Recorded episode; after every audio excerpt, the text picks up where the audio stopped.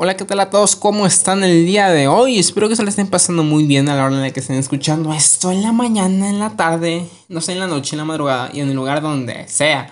En la cama, no sé, en, la sala, en el auto.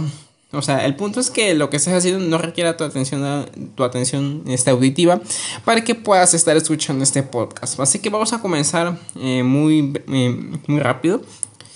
Eh, comentando que cuando comenzamos una nueva aventura en nuestra vida, lo hacemos con un propósito, con un sentido y, sobre todo con algo que queremos conseguir.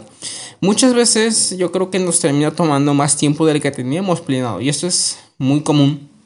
Y, y, a lo largo de esa aventura, lo único que nos preocupa es terminar, ¿saben? Es llegar al propósito, sea cual sea el propósito que te propongas, porque por ejemplo cuando te propones, no sé, comprar un nuevo auto una nueva casa o, simplemente cumplir algo más personal como andar en bici 10 kilómetros, no sé, yo qué sé, ¿no? La meta que tú quieras.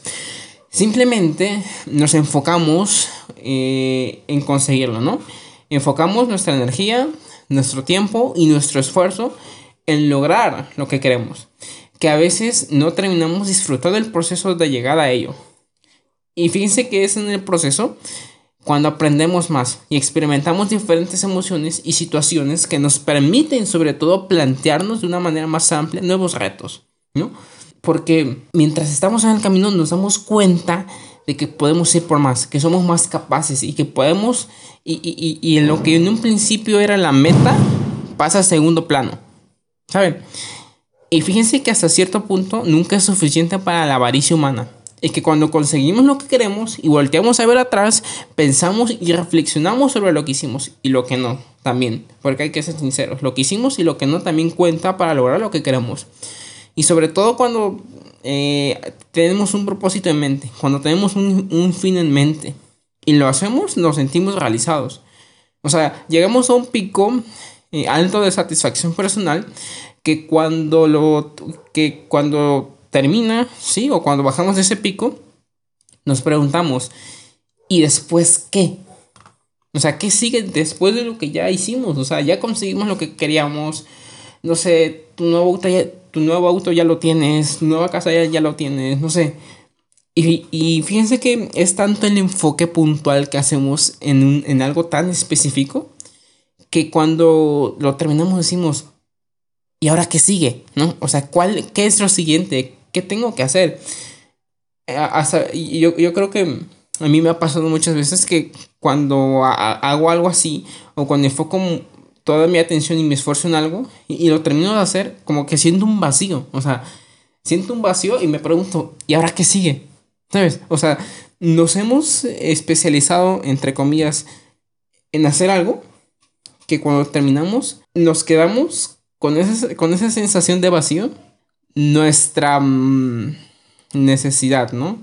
En este caso, una necesidad placentera.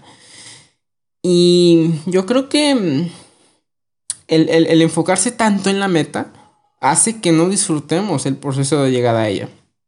Incluso, como les dije, llegamos a sentir un vacío. Porque a mí me ha pasado, y yo le, yo le he preguntado a otras personas, y, y créanme que es, yo creo que de lo más normal porque después de conseguir, está, es como que, pues, ¿y, ahora qué? Ya terminé, ¿qué sigue, no? Y, y, es en este punto en donde debemos plantearnos qué hacer con lo que hemos conseguido y, y sobre todo ver de qué manera podemos aprovecharlo para crear nuevos retos, nuevas oportunidades, nuevas metas y sobre todo nuevos procesos que eventualmente este, nos podrían llevar eh, a nuevos propósitos y de esa manera cumplir como un ciclo, entre comillas, para seguir reinventándonos y sobre todo eh, que no quedemos, o, más que nada que no nos quedemos con lo que tenemos a nuestro alcance, ¿sí?